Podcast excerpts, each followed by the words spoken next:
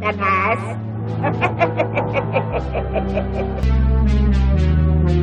O mal está à espreita, embaixo da sua cama, te observando. E o mal também tem a sua versão brasileira. Mas calma, a gente não tá falando do Planalto. Nessa temporada, o Caro Livros vai te provar que existe história de terror brasileira que não vai te deixar dormir à noite. Prepara o alho, chama um padre Ou a polícia. e vem ler mundos a fundos com a gente. E pra vocês, sonhos terríveis.